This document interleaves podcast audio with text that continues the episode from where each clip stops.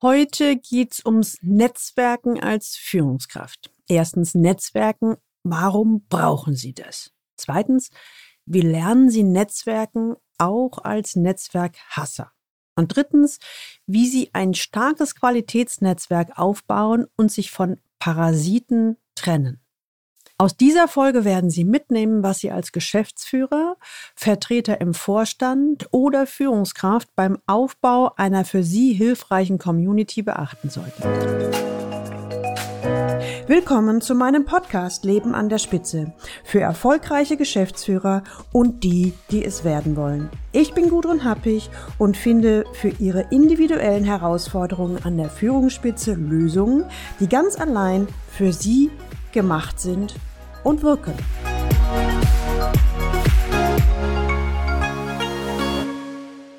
Vor einer Weile wurde ich vom Human Resource Manager gebeten, einen Artikel über Netzwerken für Führungskräfte zu schreiben. Klar, habe ich natürlich total gern mitgemacht.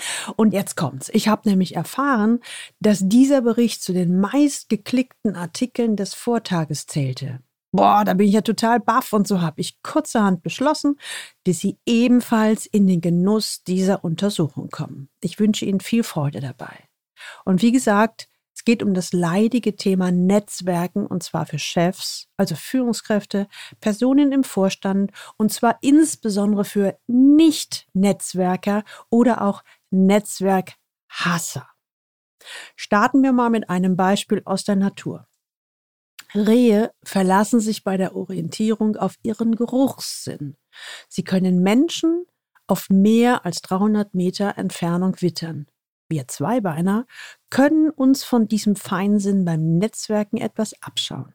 Sprich, Ausschau halten in unterschiedlichste Richtungen und mit dem Gespür für die wirklich wichtigen Kontakte. Und mit diesem Grundsatz lässt sich ein starkes Qualitätsnetzwerk aufbauen.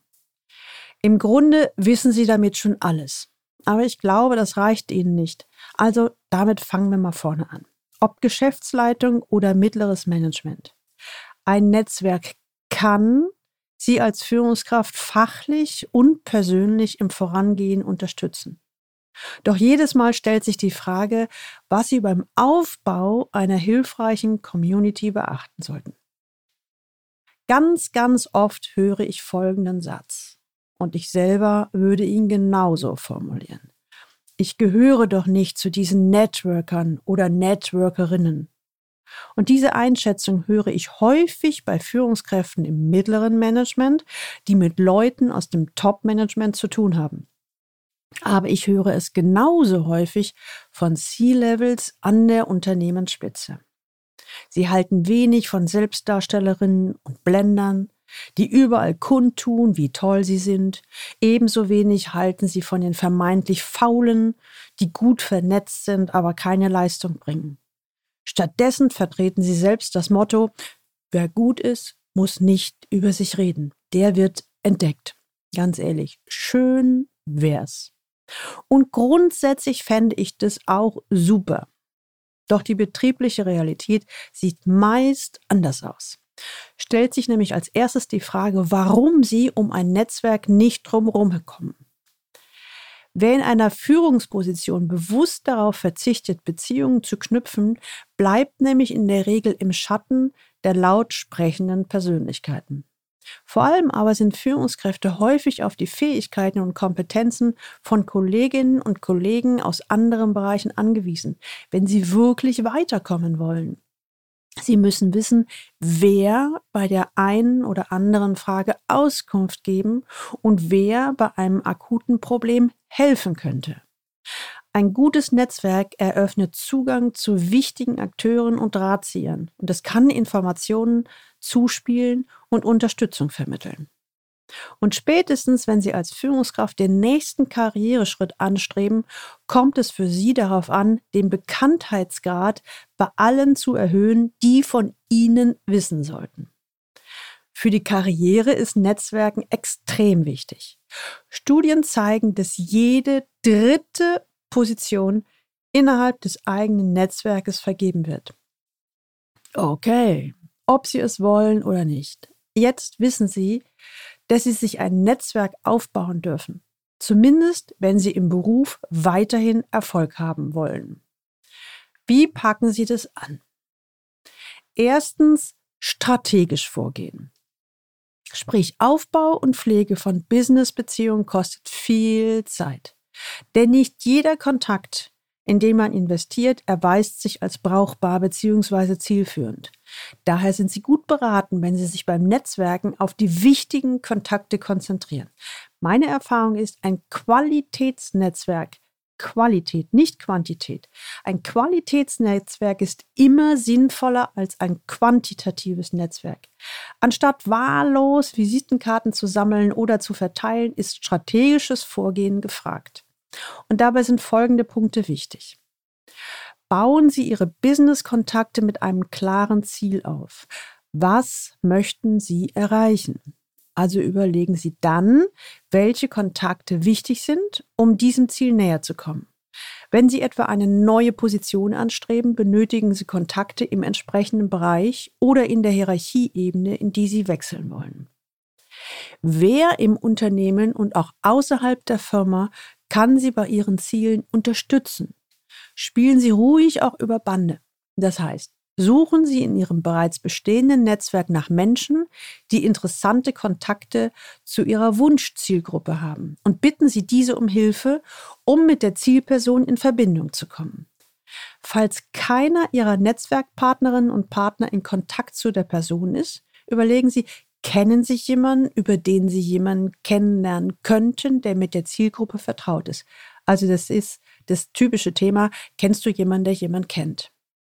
Nehmen Sie Einladungen zu interessanten Veranstaltungen an und gehen Sie dort gezielt auf ein bis zwei Menschen zu, die Ihr Netzwerk bereichern können.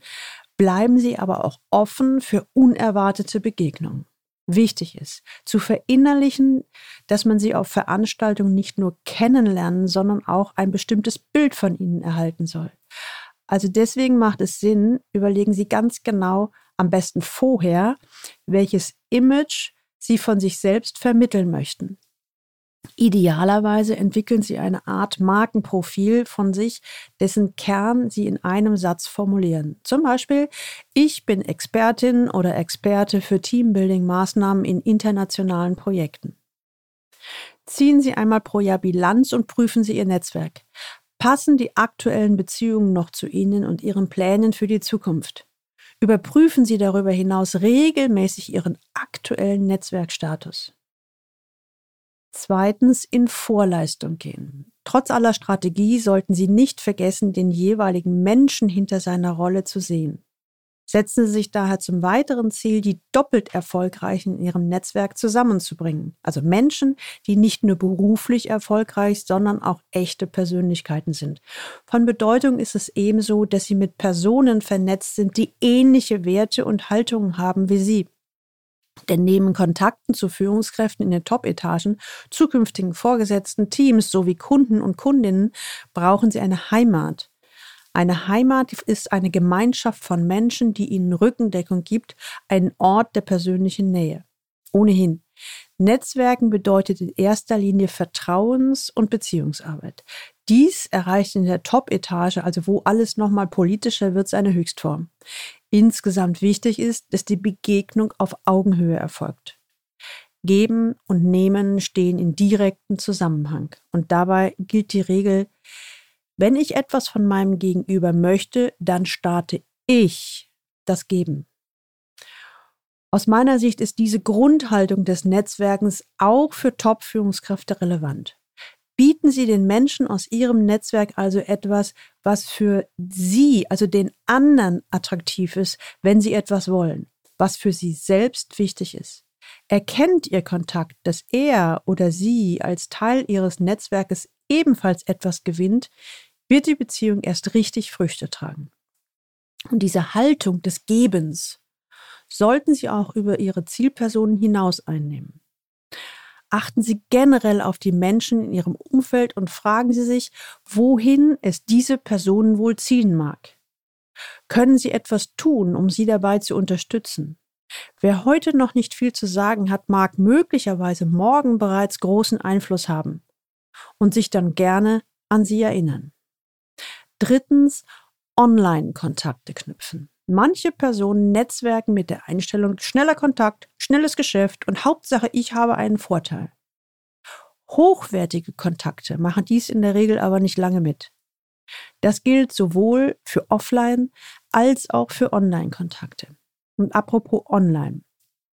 Gerade jetzt Während der Krise, also Corona-Krise und den damit verbundenen vielfach geschrumpften Aufträgen scheint der Versuch, möglichst zahlreiche Kontakte über virtuelle Kanäle zu knüpfen, zugenommen zu haben. Kontaktanfragen von Personen aus dem Marketing oder Sales mehren sich.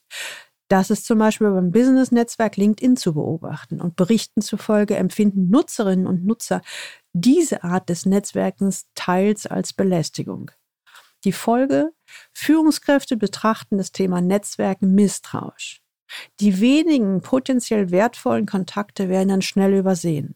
Mein Rat daher, heben Sie sich doppelt stark von Ihrem Kontaktaufbau von oberflächlichen Anfragen ab und drücken Sie Wertschätzung, Respekt und echtes Interesse aus. Prinzipiell ist nämlich gerade jetzt in Zeiten von Corona eine verdammt gute Zeit, um auf Menschen zuzugehen, mit denen Sie schon immer in Kontakt sein wollten. Wenn Sie sämtliche Spielregeln beachten und in Vorleistung gehen, können Sie dabei von Plattformen LinkedIn oder auch Xing durchaus profitieren. Viertens, persönliche Beziehungen pflegen. Von großem Wert in der Pandemie. Neben dem Aufbau von neuen Kontakten im Gespräch mit Menschen zu sein, denen man vertraut, die für einen inspirierend und bewegend sind. Teilen Sie mit diesen Leuten Ihre Erfahrungen, Ihre Ideen und Konzepte. Fragen Sie um Rat und zeigen Sie sich ruhig auch etwas persönlicher. Wir alle freuen uns derzeit über jegliches Socializing und sind generell berührbarer. Verschicken Sie Bücher, Geschenke, Karten, Blumen oder schreiben Sie Briefe als Zeichen, dass Sie sich in irgendeiner Weise mit dem anderen verbunden fühlen. Schlagen Sie Ihren Geschäftspartnern und Partnerinnen auch gelegentliche Spaziergänge vor, wenn diese in der Nähe wohnen, um auch persönliche Begegnungen zu erhalten. Ferner empfehle ich, jede Woche einen Abstandsspaziergang mit einem Menschen zu machen, den Sie noch nicht so gut kennen. Eine freundschaftliche Community zu haben, ist aber nicht nur in Krisenzeiten wichtig. Sie kann vor allem auch für die Karriere um einiges hilfreicher sein als ein ausschließlich strategisches Netzwerk. Denn reine Business-Kontakte gelten der Funktion, nicht der Person. Fällt dann die Funktion weg, löst sich oftmals auch der Kontakt auf. Ein komplettes Wohlfühlnetzwerk dürfen Sie wiederum aber auch nicht betreiben, insbesondere nicht eines, das nur nach innen gerichtet ist und in dem sich kaum wichtige Kontakte nach außen befinden.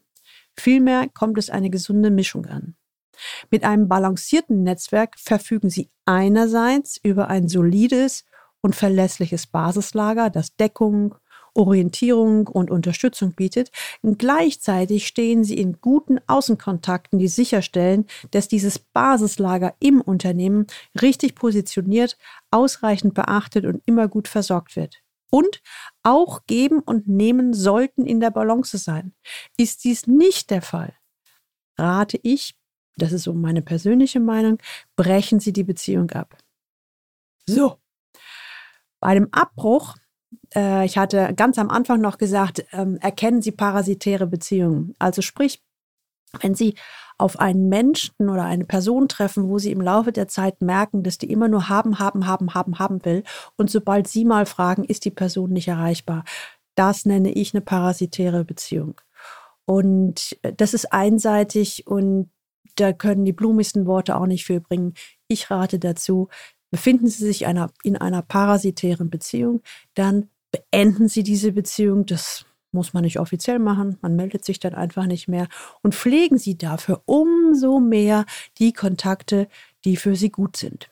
So, das war mein Gastbeitrag für den Human Resource Manager zum Thema Netzwerken als Führungskraft. Fassen wir also nochmal die wichtigsten Punkte zusammen. Erstens, als Einzelgänger kommen sie im Berufsleben nicht weiter, wahrscheinlich im normalen Leben auch nicht. Zweitens, denken Sie daran, dass jede dritte Position innerhalb des eigenen Netzwerkes vergeben wird. Drittens, bauen Sie ein Qualitätsnetzwerk mit wertvollen Persönlichkeiten und Funktionen auf und gehen Sie dabei strategisch vor. Viertens, welches Image wollen Sie nach außen abgeben? Leben Sie vor, wer oder was Sie sein wollen. Fünftens, um etwas zu bekommen, geben Sie immer in Vorleistung nach dem Motto, geben ist besser als nehmen. Sechstens, achten Sie auf einseitige Beziehungen und lösen Sie sich von sogenannten Parasiten. Siebtens, Netzwerke können Sie offline und online aufbauen und pflegen. Achtens, Netzwerk aufbauen ist harte Arbeit, insbesondere für Nicht-Netzwerke, aber man kann es lernen, auch Sie. Überlegen Sie doch bitte mal für sich selber, welchen konkreten nächsten Schritt Sie ab morgen angehen wollen. Und übrigens, wenn Sie ein wenig mehr zu den Themen lesen wollen, dann empfehle ich Ihnen mein neues Buch. Herausforderungen im Führungsalltag, 24 Führungsthemen für den Weg ins Topmanagement. Es ist das passende Buch zu meinem Programm Leaders Lab, Ihr Sprung in die nächste Liga. Und das Buch ist im Haufe Verlag erschienen. In den Show Notes finden Sie nicht nur den Link, wo Sie das Buch erwerben können, sondern auch eine exklusive Leseprobe. So finden Sie Ihren eigenen Führungsstil.